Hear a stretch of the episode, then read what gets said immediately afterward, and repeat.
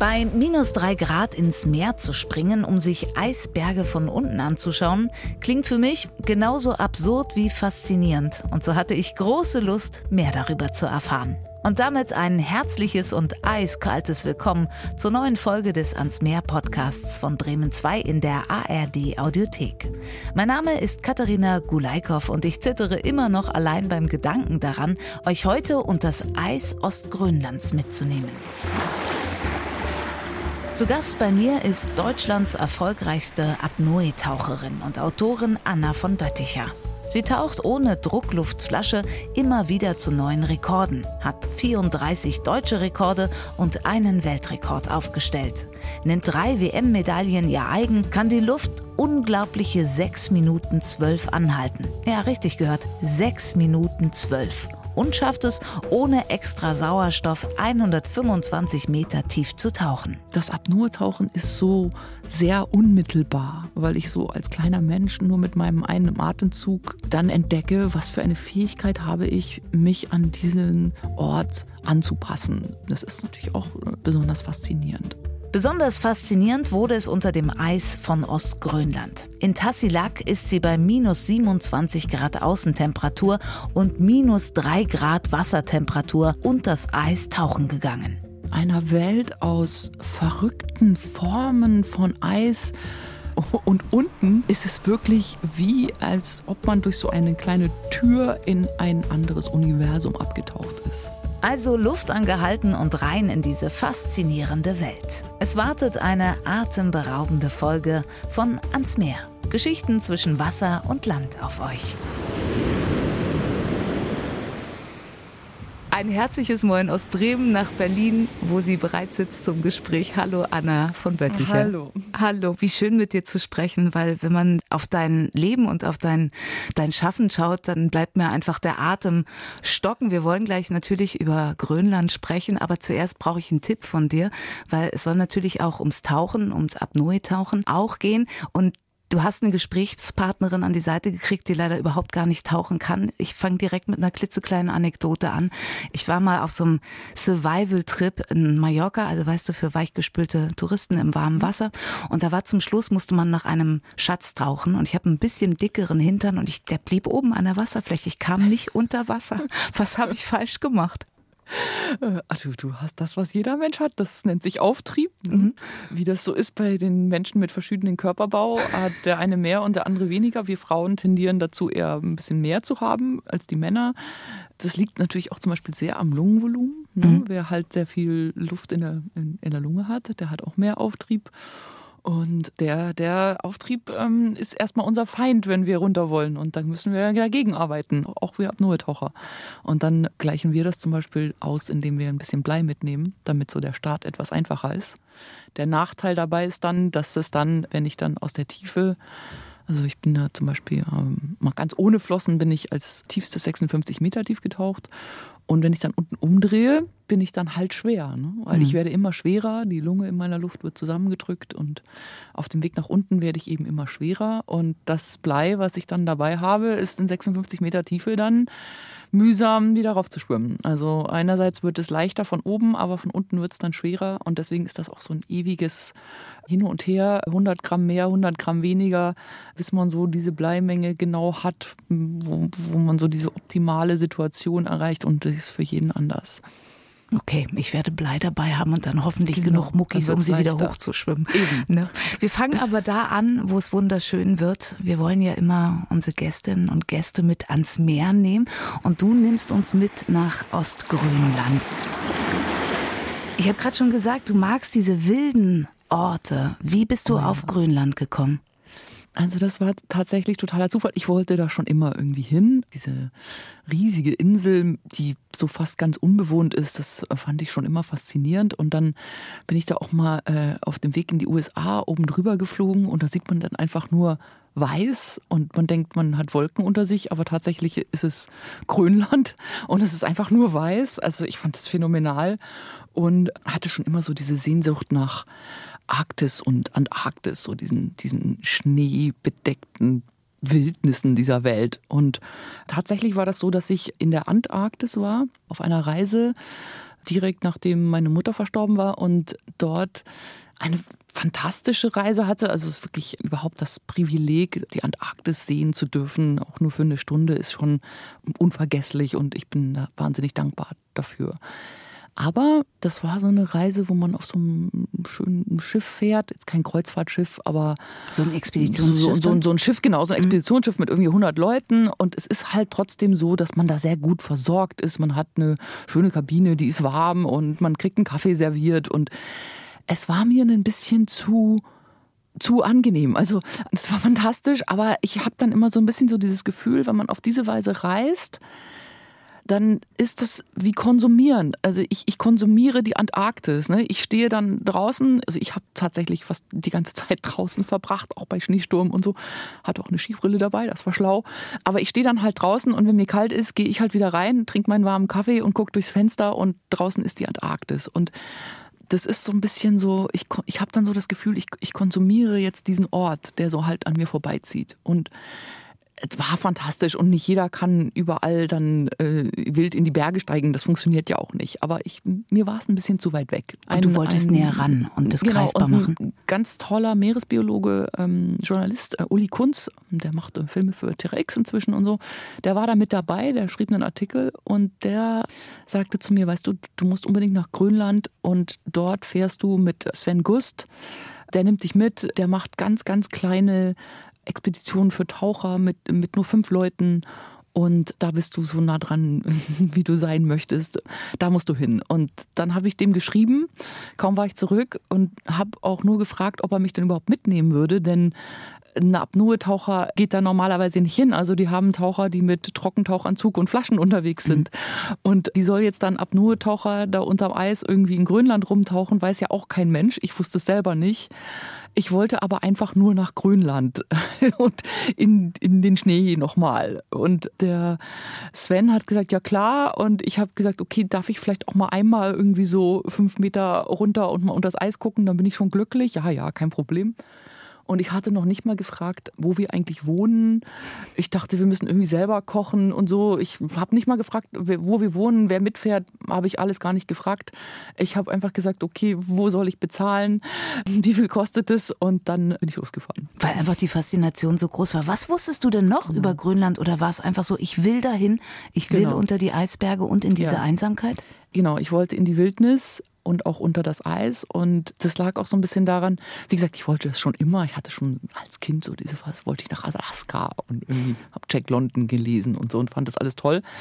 Aber in diesem Fall war es auch so, meine Mutter war gestorben unter ziemlich dramatischen Umständen, also ins, ins Koma gefallen im Urlaub und so und dann da verstorben. Und es war alles ziemlich, ziemlich heftig. Und ich glaube, jeder, der einen Familienangehörigen verloren hat, der, der weiß, wie turbulent dann die Zeit ist, auch danach, und dass man auch so keinen Moment hat, irgendwie mal nachzudenken oder auch mal traurig zu sein. Und mir fehlte das noch sehr. Und ich hatte so diese Sehnsucht nach den Weiten der Wildnis, dieser Stille, dieser Leere auch der arktischen Landschaft, in, in der nichts ist, außer weiß und grauer Himmel und, und viel mehr ist da nicht. Es ist auch so farbreduziert. Es ist einfach so extrem reduziert auf ganz wenige Dinge.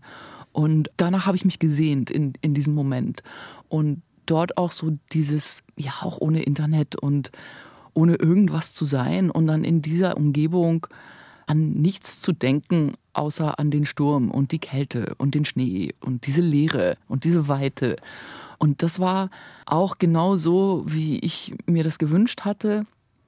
Tatsächlich hatte ich da wirklich ganz viel Platz für, für auch so Stille und, und Stillsein innerlich, muss ich sagen. Und ich habe da seit Monaten dann zum ersten Mal wieder, wieder richtig geschlafen. Jemand hat mich gefragt, ob ich dann nicht Angst davor gehabt hätte, dass ich dann ganz, ganz traurig werde, wenn mhm. ich dann da so eben in dieser, wo man auch keine Ablenkung mehr hat, ne, so außer der Natur, aber auch das begrenzt. Und da habe ich gesagt, nee, es war auch genau so. Ne? Ich, ich, ich bin sehr traurig gewesen dann dort.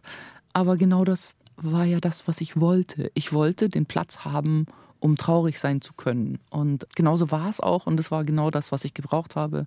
Und ich konnte wieder schlafen. Und ich habe irgendwie so, so die Ruhe wiedergefunden. Und auch eben die Ruhe für mich, den Tod meiner Mutter so ja, damit so klarzukommen. Das war schön. Im ersten Moment, wenn man über deine Reise liest oder hört, hey, die ist tauchen gegangen in diese Eiseskälte und das auch noch ohne Sauerstoff, dann denkt man, das ist wahnsinnig mutig, unter das Eis zu gehen. Wenn ich dir jetzt aber zuhöre, dann glaube ich, ist dein Mut gewesen, sich echt dem zu stellen und mit dem Tod sich auseinanderzusetzen und diese Ruhe auch in sich reinkommen zu lassen. Respekt.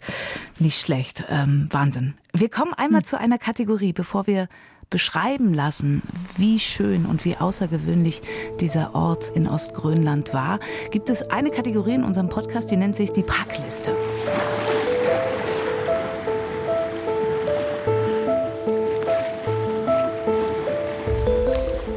Und bei der Packliste geht es darum, was nimmt man denn mit? Also du hast ja schon gesagt, erst warst du ein bisschen naiv, ja. ich wollte einfach hin, völlig egal, ja. habe mich gar nicht informiert darüber, was so genau. ist. Irgendwann wusstest du bestimmt mehr, bevor du losgefahren bist. Mhm. Nenn mal drei Dinge, die man, wenn irgendjemand, der uns gerade zuhört, auch mhm. nach Ostgrönland möchte, die man unbedingt dabei haben sollte.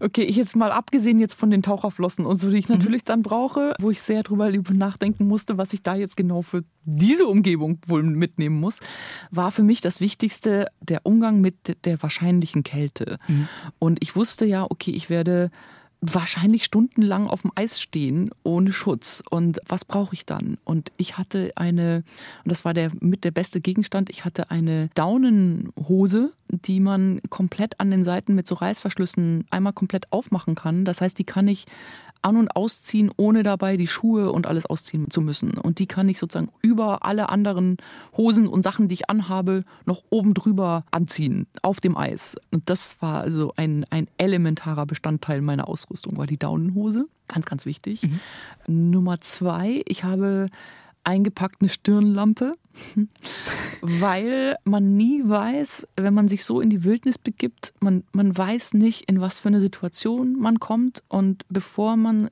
ähm, auch damit gerechnet hat, gehen Dinge schief und plötzlich ist man nachts draußen.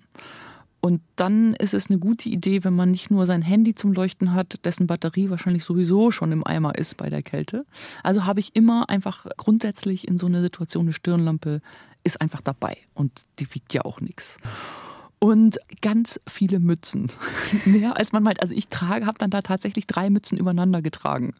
Also man, man braucht mehr Mützen, als man denkt, weil der Wind pfeift einem auch durch jede Wollmütze, die man auf dem Kopf hat, noch durch.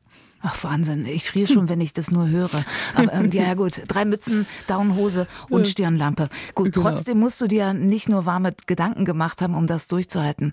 Als dieser Plan stand, ich fahre dahin und ich gehe in dieses eiskalte Wasser. Ich meine, wir reden von Minustemperaturen. Da wird mhm. ein Loch ins Eis geschlagen und dann hüpfst du da rein. Ich vereinfache das jetzt bewusst. Mhm. Wie bereitest du dich darauf vor? Bist du zu Hause in einen Eiscontainer gestiegen? Also so, ja, so ein Wassertrog ja, so oder dem, übt so man Wim, das? Wim Hof mäßig. Ne? Ja. Ähm, ja, ich habe dann auch so gedacht, oh, das muss ich jetzt unbedingt machen. Habe sogar so einen so Bottich irgendwie gekauft, um den auf meinen Balkon zu stellen und habe den dann, also ich habe das einfach, das war einfach so ein Unfug. Ich habe den wieder in den Keller getan.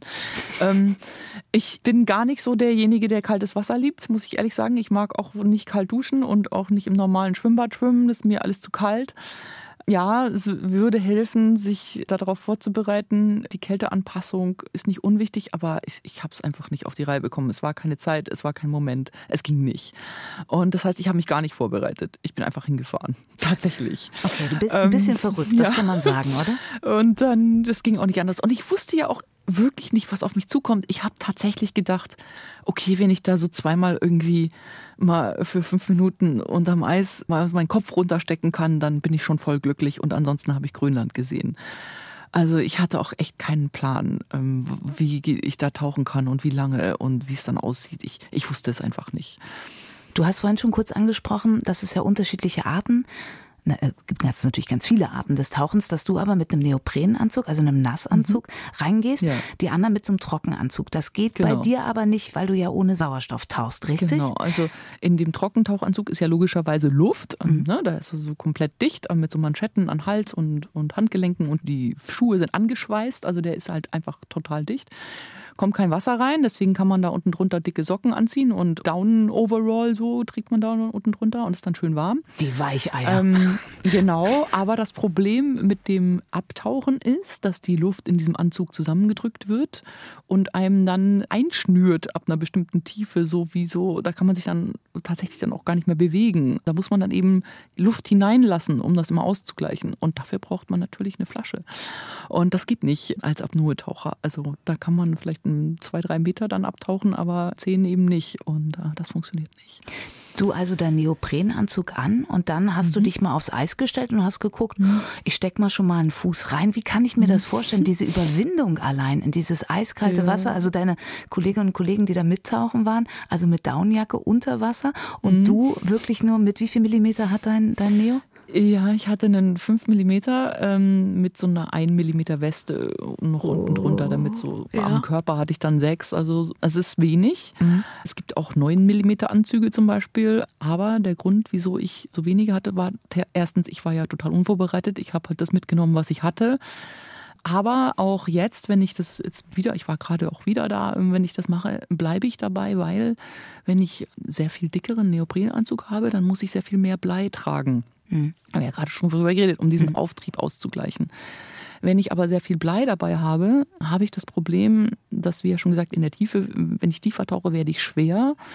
Und es ist natürlich immer eine Möglichkeit, dass man ein Problem hat. Also zum Beispiel, ich neige zu Krämpfen. Wenn ich also einen starken Krampf bekomme im, im Bein und dann nur noch ganz schlecht schwimmen kann, dann könnte ich normalerweise das Blei halt abwerfen und dann fluppe ich halt zur Oberfläche ne? oder ich komme dann leichter rauf.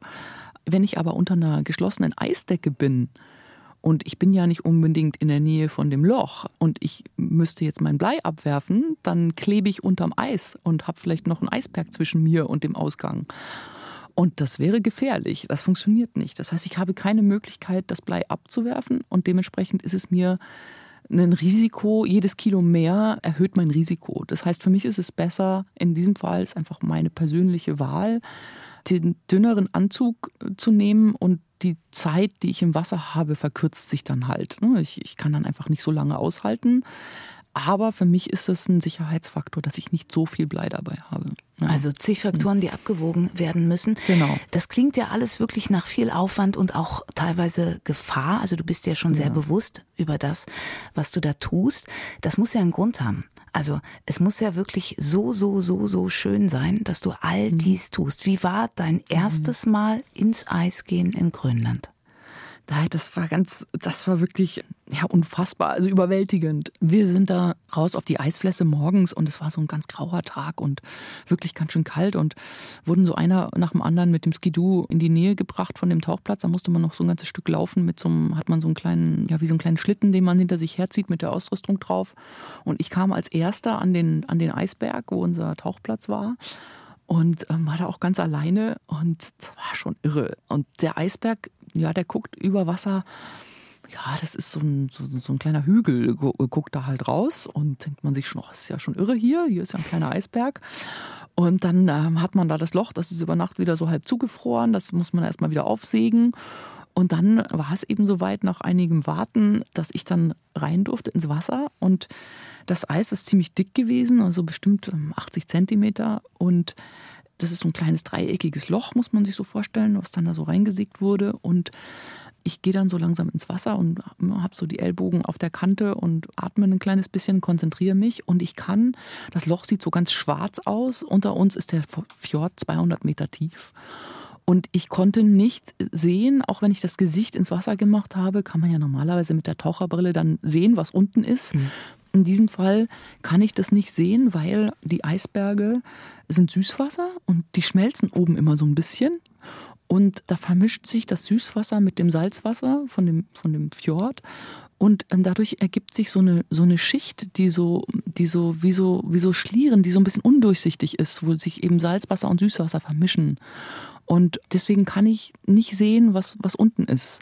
Und ich musste dann einfach irgendwann den letzten Atemzug nehmen und dann bin ich abgetaucht. Und was ich überhaupt nicht mir vorstellen konnte vorher, war die Welt, die sich mir dann dort eröffnet hat.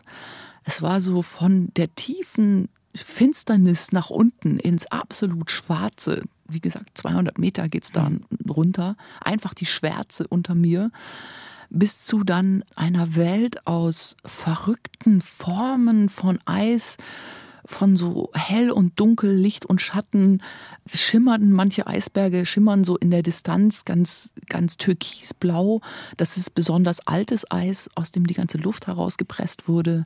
Die werden dann so ganz durchsichtig und klar und haben so einen türkisen Schimmer und das sieht man dann so plötzlich alles zum ersten Mal. Und oben ist es eine weiße Fläche mit so ein paar weißen Eishügeln drauf. Mhm. Und unten ist es wirklich wie, als ob man durch so eine kleine Tür in ein anderes Universum abgetaucht ist. Man sagt ja immer, dass es unter Wasser die Eisberge 85 bis 90 Prozent ihrer, genau. ihrer eigentlichen Größe, Größe haben. Ja. Also bist du durch ein Gebirge geschwommen? Kann man sich das so ja. vorstellen? Ja, aber die haben so ganz verrückte Formen. Also einer sieht aus wie ein Golfball. Die haben dann auch so, so eine strukturierte Oberfläche mit so kleinen Eindellungen, wie so ein Golfball kann man sich das vorstellen. Der andere hat irgendwie eine vorstehende Kante wie Raumschiff Enterprise, als ob da Raumschiff Enterprise dran hängen würde. Der andere hat einen Canyon, der so durch ihn durchgeht. Also es ist wirklich vollkommen verrückt. Nichts ist gleich und es ist so eine Welt, die man sich so nicht vorstellen kann. Die sieht man ja auch normalerweise nicht. Ich hatte die noch nicht mal in einem Foto gesehen. Also das, was sich mir da eröffnet hat, das war ja für mich wirklich überwältigend. Ich habe gerade so ein schockstarrer Bild vor mir. Also, dass man selber, wenn mit diesen unwahrscheinlichen Bildern, die du schilderst, dann dieses eiskalte Wasser und dann mhm. auch noch, dass du die Luft ja auch noch anhältst. Ja. Dabei. Ist viel. Ja, das ist schon ganz schön viel. Also, was machst du, dass ja. du da äh, sicher rauskommst und dass das genießen mhm. kannst auch noch? Ja, also am Anfang natürlich muss man erstmal gucken, was ist jetzt hier überhaupt. Ja. Ich konnte das ja auch gar nicht einschätzen und dann kann ich auch die Gefahr und die Situation nicht einschätzen. Also hatte ich eine Leine, wir hatten so eine zehn Meter lange Leine da aus dem Loch so nach unten gehängt mit einem Kilo Blei unten dran und ich hatte mich mit so einem kleinen Lanyard an diese Leine, an dieses Seil sozusagen an diese Leine eingehängt, damit ich jetzt auf keinen Fall irgendwie verloren gehen kann von dem Loch aus, dass ich einfach immer ganz einfach wieder zurückfinde. Und ich bin auch wirklich nur gerade runter von dem Loch in sieben, acht Meter tief getaucht und dann da erstmal hängen geblieben und habe mich erstmal umgeschaut. Und dann bin ich mal mit der Leine so nach links und nach rechts irgendwie ein Stück geschwommen und so, aber, aber jetzt wirklich nur eigentlich so direkt unter dem Loch. Und das war schon irrsinnig faszinierend. Und der Fotograf Tobias Friedrich war mit mir im Wasser, der dann mit Flaschen. Das ergab sich so, man, man taucht halt immer zu zweit und viele Leute, weil man kennt, viele Leute haben vielleicht diese Bilder gesehen und man denkt natürlich, dass wir zusammen diese Reise gemacht haben, um diese Aufnahmen zu machen, irgendwie gesponsert mhm. und so. Aber nee, nee, also ich habe das selber bezahlt und bin da hingefahren und zufälligerweise war Tobias Friedrich mit auf dieser Reise, wirklich bester Unterwasserfotograf Deutschlands. Er hat atemberaubende kann man sagen. Gemacht, und ne? ähm, genau, ja. und der war halt zufälligerweise auf dieser Reise und wir kannten uns auch vorher gar nicht. Also wir haben uns erst kennengelernt, als klar war, dass wir beide auf dieser Reise sind. Und war auch Zufall, dass wir dann gesagt haben, okay, komm, wir gehen jetzt mal zusammen rein. Und das war auch so, nennen wir einen Check-Dive, wo man erstmal nur das Equipment testet und den Ort und wie viel Blei brauche ich und so und sonst gar keinen Plan hat. Und witzigerweise ist das dritte Bild, also er hat wirklich so dreimal abgedrückt und das dritte Bild ist eigentlich eins der schönsten Bilder, die er überhaupt gemacht hat auf, die, auf dieser Reise, wie ich da in dieser Eiswelt da schwimme. Aber erstmal braucht man Zeit zum Orientieren und da habe ich wirklich ganz sicher mich da so an dieser Leine entlang gehangelt und bin immer nur von diesem Loch gerade runter und gerade wieder rauf. Und dann arbeitet man sich so ein bisschen vor, dann bleibe ich ein bisschen länger und dann gewöhne ich mich an die Kälte und dann kriege ich so einen Eindruck von der Umgebung und wie ich mich dort fühle. Und das, das ist auch sehr wichtig, denn die einzige wahre Sicherheit, die ich dort wirklich habe, bin ich selbst. Das ist die erste Sicherheit und die wichtigste. Ich, ich selber mit meiner Einschätzung von der Situation und meinem Können und das muss ich abwägen können und ähm, nur dann kann man sich da so langsam vorarbeiten in, in diese verrückte Welt. Du bist ja ganz bewusst Apnoe-Taucherin, also ohne Sauerstoff auf dem Rücken unterwegs. Welchen Vorteil hat es gerade da in Grönland? Also kannst du, konntest du diese Umgebung noch bewusster wahrnehmen? Also ich bin ja auch mit Flaschen getaucht. Ne? Ich habe mit 17 angefangen mit dem, mit dem ganz normalen Tauchen und bin Tauchlehrerin und Guide, habe gearbeitet ähm, und bin auch sehr extrem tief getaucht. Das sogenannte technische Tauchen mit so Helium-Luftgemischen und Dekompressionsstufen bis 130 Meter tief. Und das Apnoe-Tauchen kam dann einfach als auch so eine Erweiterung von dem, was man macht, dazu. Und ähm, da hat mich die Faszination sehr gepackt und da bin ich jetzt erstmal hängen geblieben. In so einer Situation, weil ich oft gefragt wäre, ja, warum nicht mit Flasche? Ja, mit Flasche ist es einfacher und natürlich durchaus auch schöner, weil man dann eine Stunde Zeit hat, da durch die Eisberge zu schwimmen. Und die habe ich natürlich nicht. Aber für mich ist eben im Moment immer noch die Faszination, diese Welt unter Wasser zu erleben, ohne Flaschen, die ich sonst mit Flaschen gemacht hätte. Ich bin auch mit Flaschen schon unter Eis getaucht, ähm, weil ich liebe es, mich dieser Welt da draußen auszusetzen und das mit Körper und Geist und den Fähigkeiten, die ich eben so habe. Manchmal ist das eben auch Technik, wenn man mit Flaschen taucht, das muss man ziemlich viel können. Aber das Apnoe-Tauchen ist so sehr unmittelbar, weil ich so als kleiner Mensch nur mit meinem einen Atemzug ähm, in der Lunge dann entdecke, was für eine Fähigkeit habe ich, mich an diesen Ort anzupassen und mich dort aufzuhalten. Und ah, das ist natürlich ein ganz besonders intensives Erlebnis. Ist natürlich auch durchaus dann schwierig und eine Herausforderung, aber im Gegenzug eben auch für mich zumindest besonders faszinierend. Du hörst Dass das doch überhaupt auch anders, geht, oder? ist schon Ja. so faszinierend. Ja. Du hörst doch auch anders, oder? Ja, Weil das natürlich, ganze ja. Mhm. Geblubbel und so, wie ich mir das vorstelle beim, beim, beim, beim Tauchen durch mit Sauerstoff, ist, ist ja weg. Ne? Was ja, man hörst hat du? Mhm. natürlich immer seine Atemgeräusche beim Tauchen. Selbst wenn man ähm, mit dem Kreislaufgerät auch ohne Blasen unterwegs ist, hat man trotzdem Atemgeräusche. Die fallen bei mir natürlich weg. Die Leute denken immer, da ist totale Stille. Das kommt sehr darauf an, wo man ist. In den meisten Orten im Meer hört man durchaus noch Dinge. Mhm. Zum Beispiel in Grönland unterm Eis hört man ganz deutlich die Eisfläche knacken über sich. Und das ist wirklich, also das knackt wie eine Explosion. Also da knallt so richtig plötzlich, weil dieses Eis ist ständig in Bewegung. Das knackt, das knispelt, das rauscht, das macht Geräusche. Und ich höre auch in sehr stillen Momenten, höre ich zum Beispiel meinen eigenen Herzschlag dann sehr deutlich, der, der sich ganz stark verlangsamt. Dann hört man die Pausen zwischen den Herzschlägen, die ganz lang werden, die nimmt man auf einmal wahr. Und auch das ist irrsinnig spannend sehr faszinierend, das zu erleben. Ich habe in einem anderen Gespräch mit dir gehört, dass du zum Beispiel auch in der kanadischen Arktis am Tauchen warst und da auf eine Eisbärendame und Mhm. Ja. auf Narwale gestoßen bist. Ja. In Grönland ist dir da jemand begegnet? In Grönland ähm, sind mir ein paar Fische begegnet. Wir sind auch mal in der Nähe vom Ufer getaucht. Da gibt es dann so, da gibt es natürlich durchaus auch Fische, die dann in der Kälte sich sehr langsam bewegen. ne? Die sind dann in so einer fast Winterschlaf. Die schwimmen da so ganz reduziert und schwimmen die da herum. Und man sieht auch wahnsinnig schöne Quallen, also so ganz durchsichtige Quallen von ganz klein bis relativ groß mit so langen Fäden und so einem feuerroten Kern. Ja, faszinierend. Es gibt immer was zu sehen. Große Tiere habe ich in Grönland nicht gesehen. Das war auch nicht der Grund, warum wir da waren. Ich habe aber jetzt, als ich jetzt gerade in Grönland war, zum zweiten Mal, eine Reise, die jetzt wegen Covid immer verschoben wurde, habe ich Walskelette gesehen unter Wasser. Also ich bin über eine Walskelette geschwommen. Und das war auch einer der mysteriösesten und, und seltsamsten Orte, die ich unter Wasser jemals gesehen habe. Da liegen überall so große Walskelette herum in dieser Dunkelheit. Oh, das ist auch irrsinnig äh, faszinierend. Boah, ich, bin- ich bin sprachlos fast, weil ich diese Hm. Bilder versuche in meinem, meinem Kopf aufgehen zu lassen. Wahnsinn. Ja, dann nutze ich doch meine eigene Sprachlosigkeit, um kurz einen Werbeblock einzuschieben. Ich habe nämlich einen Tipp für einen anderen Bremen 2 Podcast für euch und der heißt Wie die Tiere. Ein Muss für alle, die von Tieren und ihren unglaublichen Fähigkeiten genauso fasziniert sind wie Biologe Dr. Mario Ludwig und Journalist Daniel Kähler. Alle zwei Wochen gibt es auch von ihnen eine neue Folge in der ARD Audiothek. Zum Beispiel taucht Wie die Tiere in einem Tiefsee-Spezial mit euch in eine geheimnisvolle Welt ab und geht den ungewöhnlichsten Tiefseebewohnern auf die Spur. Da geht es dann um Fische, die leuchten können und die heimtückisch jagen. Außerdem könnt ihr riesigen Tintenfischen begegnen, um die sich wirklich die gruseligsten Geschichten ranken. Also mein Tipp an dieser Stelle, wie die Tiere, ein Bremen 2 Podcast in der ARD Audiothek. Jetzt aber zurück zu Anna von Bötticher ans Meer unter Ostgrönland. Wie lang kannst du, ich glaube, die Frage stellen sich jetzt alle, die das hören, wie lang kannst du nicht nur, also du kannst, das haben wir schon gehört, du kannst sechs Minuten, über sechs Minuten die Luft theoretisch anhören hm, theoretisch. und praktisch auch. Im Moment nicht. Im Moment nicht, genau. Ja. Was, was macht das für einen Unterschied da unter Eis? Also es ist ja wahrscheinlich nicht mhm. nur die Luft, sondern auch einfach dein ganzer Körper, wie er sich im Tiefkühlmodus so anfühlt. Wie lange mhm. konntest du unter Wasser sein? Ja, das ist, wenn ich ne, Tiefkühlmodus, ja, wenn man einen guten Anzug anhat und so, dann wäre das gar nicht mal so das Problem.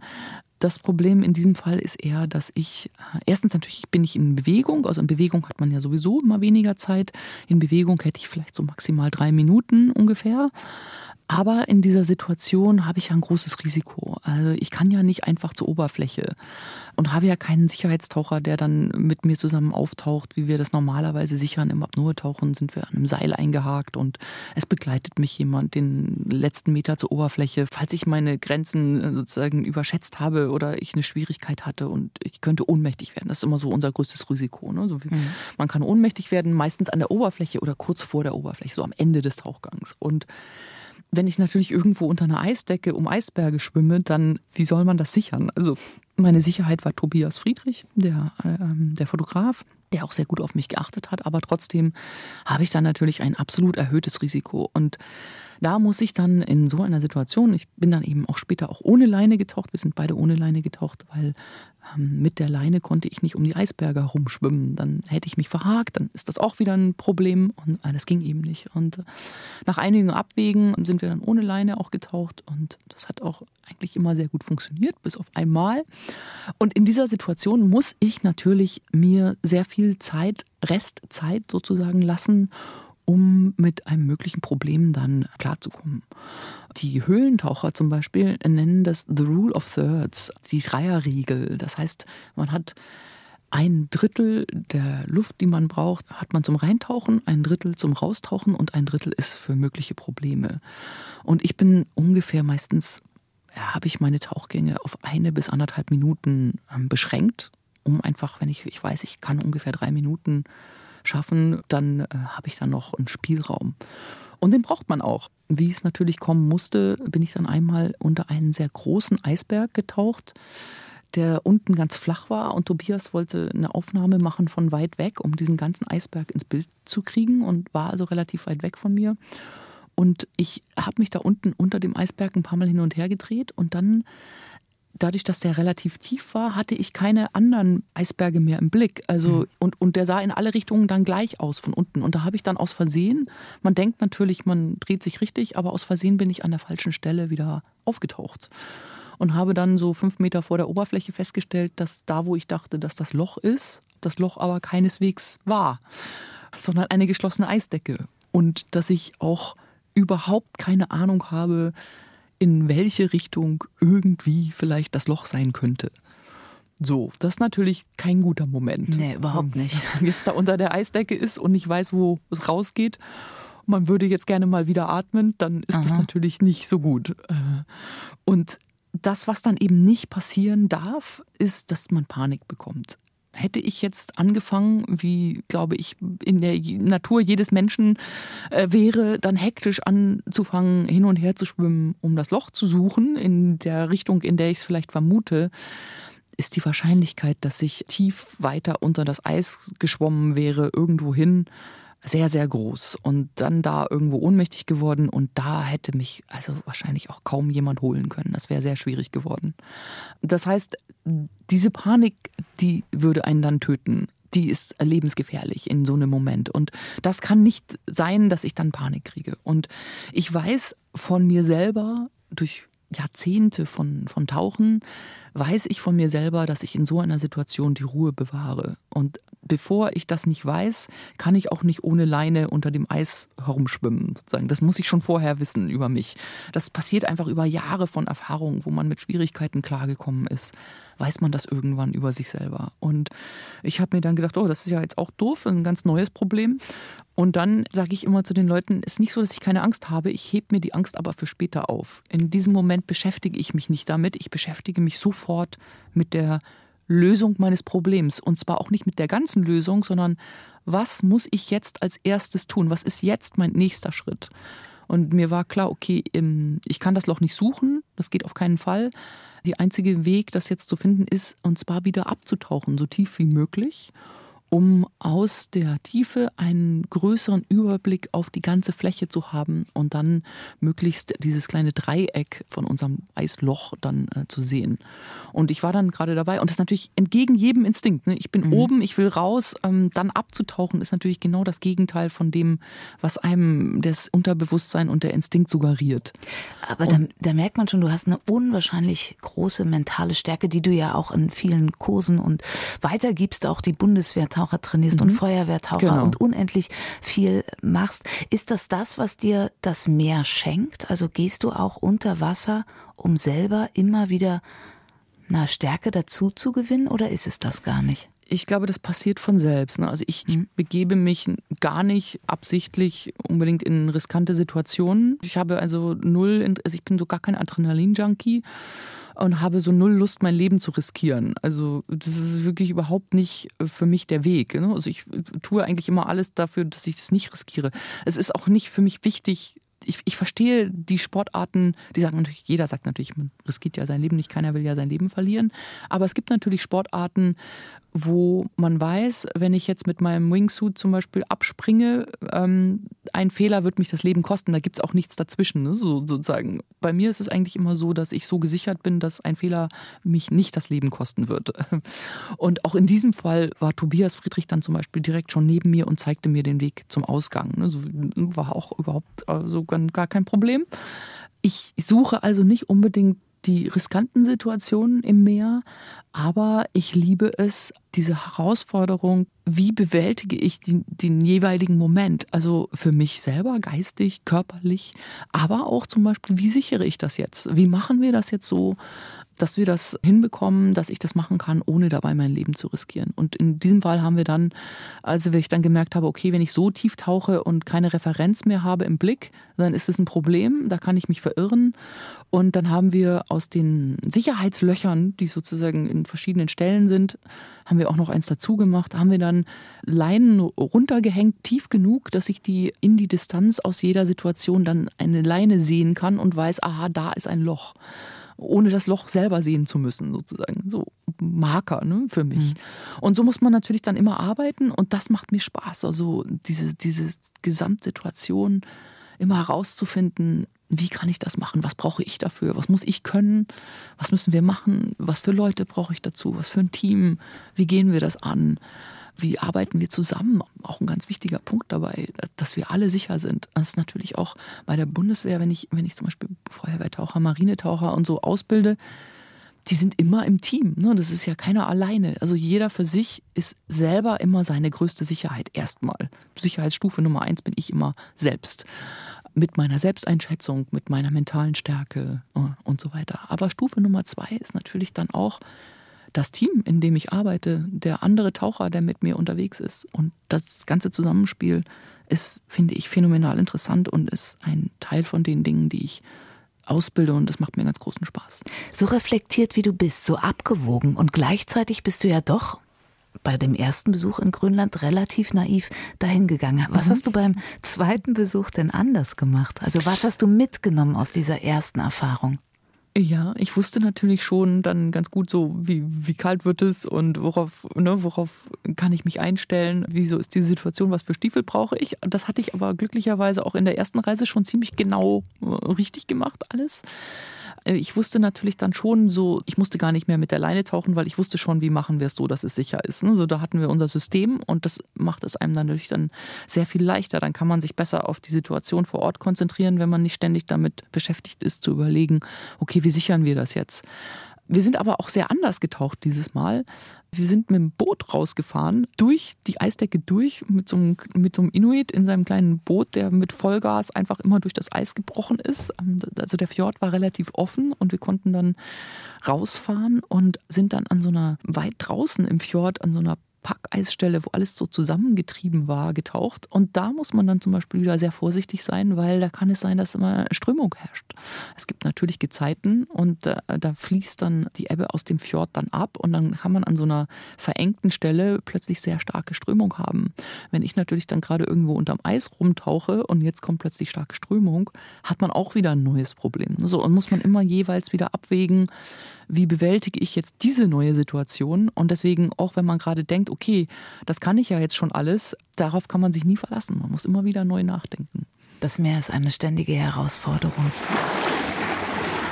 Du warst an vielen Teilen der Welt ja schon tauchen, auch in vielen bunteren, also vermeintlich bunteren, obwohl du hast mhm. ja sehr schön beschrieben, wie in Grönland, also wie, wie blau, türkis, weiß auch unterschiedliche Facetten haben kann. Würdest du so ein Ranking aufmachen oder sagst du, es geht gar nicht, zum Beispiel so ein buntes Korallenriff oder ehemals noch bunteres Korallenriff vor Thailand zu vergleichen ja. mit den Eisbergen in Grönland unter Wasser?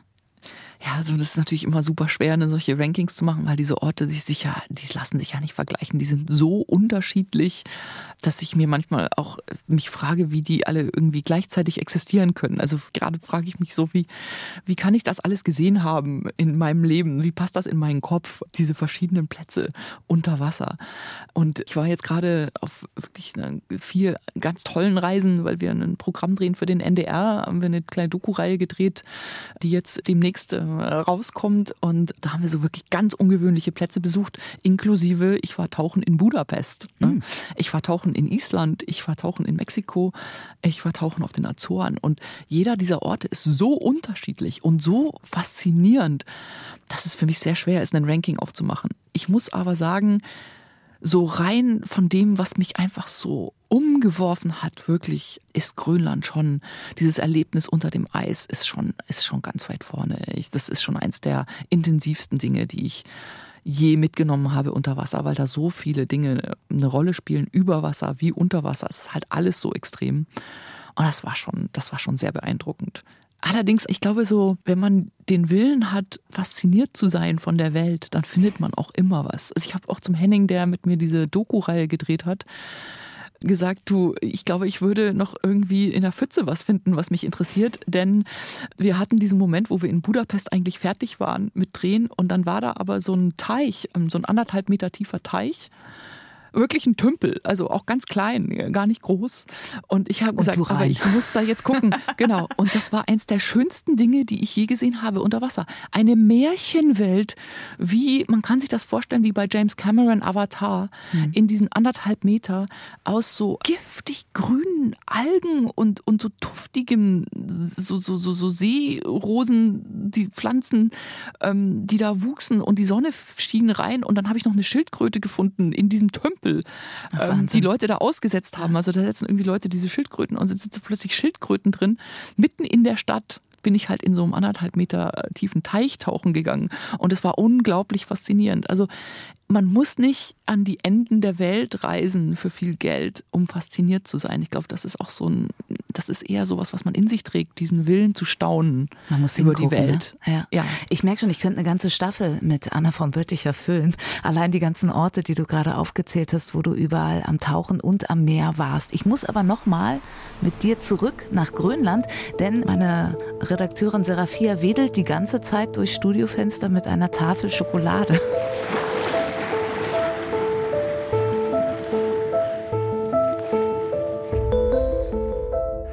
Es gibt, ja. es gibt nämlich eine weitere Rubrik in unserem wunderbaren Podcast und es ist lustig, mein Magen knurrt immer dann die ganze Zeit, ich weiß nicht, ob man es gehört hat, wenn was bereit liegt und was auf mich zukommt. Sie bringt mir, ich glaube, man kann es sagen, und packt sie auch direkt aus. Warte. Mhm. Soll ich meine auch mal Ja, mach mal. Du hast auch ich eine. Ich habe meine ne? auch mitgebracht. Ach, ja. perfekt. Mhm. Es ist eine, eine Schokolade. Darf man den Namen sagen? Schon. Jetzt nimmt sie sich erstmal einen Riegel mit. Finde ich super. Mhm. Ähm, es, es ist auch eine meiner Lieblingsschokoladen. So eine ganz große Schokolade, die tolle andere Sorten hat und mhm. nicht aus Deutschland kommt. Und ich habe, warte, genau. Mint habe ich gekriegt. Mint krokant. Was hast du? Okay, ich habe gesalzene Mandel. Mm. Warum darf ich jetzt gerade Schokolade essen? Welche Bedeutung hat gesalzene Mandelschokolade mit M für dich in Grönland? Ja, also das größte Problem, das haben ja, glaube ich, alle mitgekriegt, ist die Kälte. Mhm. Und wir waren da auch Stunden auf dem Eis ohne Schutz. Und ich muss ja dann tauchen und wieder raus und wieder warm werden und wieder tauchen. Und das ist schon echt kompliziert. Und da, um warm zu bleiben, ich kann auch nicht wahnsinnig viel frühstücken, weil wenn ich sehr viel im Magen habe, das stört beim Luftanhalten. Ah, okay. Ich das dachte, heißt, es wirkt brauch- wie Blei und zieht dich runter. Stört beim Luftanhalten. Das heißt, ich brauche aber Energie, um warm zu bleiben. Das heißt, ich frühstücke auch wirklich Haferflocken mit Erdnussbutter und ähm, esse dann auf dem Eis in jeder Sekunde, wenn ich aus dem Wasser komme, sofort erstmal Schokolade, um so hohe Energiedichte bei möglichst wenig im Magen zu haben. Und deswegen äh, riesige Tafeln von Schokolade da immer gekauft und immer mit dabei gehabt. Auch großartig. Also der Sport ist allein schon wegen der Schokolade attraktiv. Wenn ich das mit meinem Durchaus. Hintern, dass er unter Ja, Wasser kommt, Da noch muss man hinkriege. aber auch wirklich in die kalten Gebiete. Okay, nur dann hat man sich Ja. die Schokolade verdient, ja. Ja, so sieht's aus. Du lass mal noch, ich weiß, wir haben schon lange gesprochen, aber es ist so wahnsinnig spannend mit dir zu sprechen, noch einen kurzen Schnack zum Apnoe-Tauchen machen. Wir haben schon gehört, deine Leidenschaft fürs Tauchen ist recht früh wirklich im Pool zu Hause entstanden und dann kam irgendwann immer mehr und immer weiter und du hast ja auch zahlreiche Rekorde. Ich habe aber gelernt in unserem Gespräch, wenn du diese wunderbaren Orte wie Grönland kennenlernst, da geht's ja null um Rekorde, sondern um, um Wahrnehmung und um Ma- Genau. Nehmung und was das mit dir macht. Mach mal noch mal so eine Werbetrommel auf fürs Apnoe-Tauchen, was das für eine besondere Sportart ist, die dich einfach so viel weiterbringt. Ja, das, das, das Faszinierende ist ja, ich sage immer zu den Leuten, die sagen, oh, wie kann man das nur machen und du bist ja völlig verrückt. Aber die Wahrheit ist ja, wenn jetzt jeder mal kurz überlegt, es gibt, glaube ich, keinen Menschen auf dieser Welt, der noch nie in seinem Leben ausprobiert hat, wie lange er die Luft anhalten kann. Spätestens in der Badewanne als Kind, ne? Oder? Als Kind, als absolut. Kind spätestens macht man das doch mal, probiert man das ja mal aus. Also jeder hat als Kind mal getestet, wie lange kann ich denn die Luft anhalten. Das heißt, diese Neugierde, das rauszufinden, was wir so können, was uns möglich ist, die steckt ja in uns allen. Und jeder hat es im Prinzip schon mal getestet. Und das ist eben auch das Faszinierende, rauszubekommen, was ist mir möglich, ähm, mir als Mensch, mit meinem Körper. Und wenn man auch nur einen einzigen Tag Apnoe-Workshop macht bei einem Instruktor, bei einem Tauchlehrer, dann wird man sehr schnell feststellen, dass man viel mehr kann, als man eigentlich denkt. Und das Verständnis so für die eigentlichen Möglichkeiten und den eigenen Körper und den Raum, den man damit so hat, das wächst enorm. Selbst bei nur einem Tag fängt das schon an. Und da ist das eben so ein Sport, der eben durch dieses rein menschliche, nur Luft anhalten, ne, kann man da so viel erleben. Allein dieser Moment ist so faszinierend. Das ist was ganz Besonderes. Das, Und man lernt, man lernt sich ja auch noch mal ganz anders kennen. Das Spannendste, was ich, als ich mich vorbereitet habe, gelernt, also nicht das Spannendste, aber eins der spannenden Dinge war so, aha, mein Gehirn macht, dass ich denke, ich brauche jetzt Luft. Eigentlich mein Körper braucht das noch gar nicht. Ne? Der erste Impuls ist, du musst Luft holen, der ist gar nicht da eigentlich, oder? Ja, das ist also so, dass tatsächlich im Blut, wir verstoffwechseln ja den Sauerstoff, den wir eingeatmet haben und dabei entsteht äh, CO2. Und dieses CO2 atmen wir dann wieder ab. Und der Trigger, um wieder zu atmen, der wird gesetzt durch den steigenden CO2-Spiegel, gar nicht durch den fallenden Sauerstoffspiegel. Das heißt, wir atmen den ganzen Sauerstoff, den wir noch in der Lunge haben, atmen wir einfach wieder aus, weil unser Gehirn schon sagt, okay, jetzt CO2 ist rauf, also jetzt kommt der nächste Atemzug. Das heißt, in dem Moment, wo man dann das Bedürfnis hat zu atmen, hat man noch ganz viel Sauerstoff zur Verfügung. Nur um das mal einzuordnen, also ich habe einmal, ein einziges Mal, ich bin tatsächlich in diesem reinen Luftanhalten äh, wirklich nicht gut. Ich habe auch nur so 75 Prozent Lungenvolumen, also mir fehlen so 20, 25 Prozent Lungenvolumen. Deswegen, ich bin eigentlich der Anti-Apnoe-Taucher. Wenn ich das kann, dann kann es wirklich jeder. Äh, Also bei sechs Minuten zwölf, was ich ein einziges Mal gemacht habe, da habe ich hart hintrainiert. Da hatte ich nach zwei Minuten 55 etwa das Bedürfnis zu atmen. Und dann geht noch über drei Minuten. Das ist natürlich auch trainiert und, und man trainiert das auch und dann kann man das aushalten.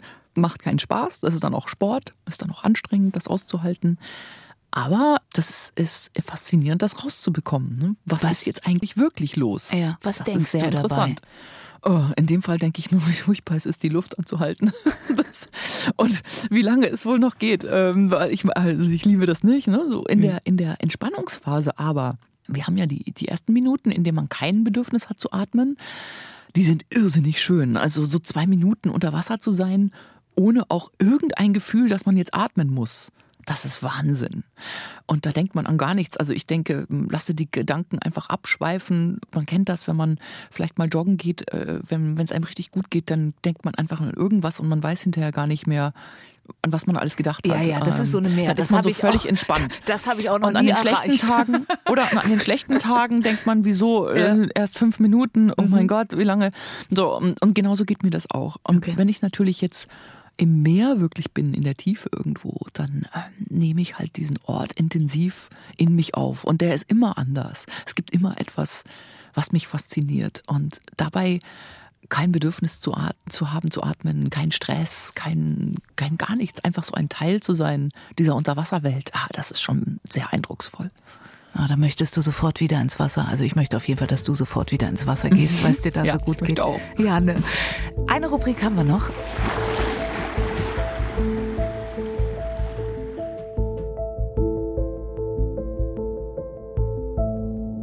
Die nehme ich gerne auch noch mit. Es geht immer um das Souvenir. Was hast du dir aus Ostgrönland, aus Tasilak mitgenommen?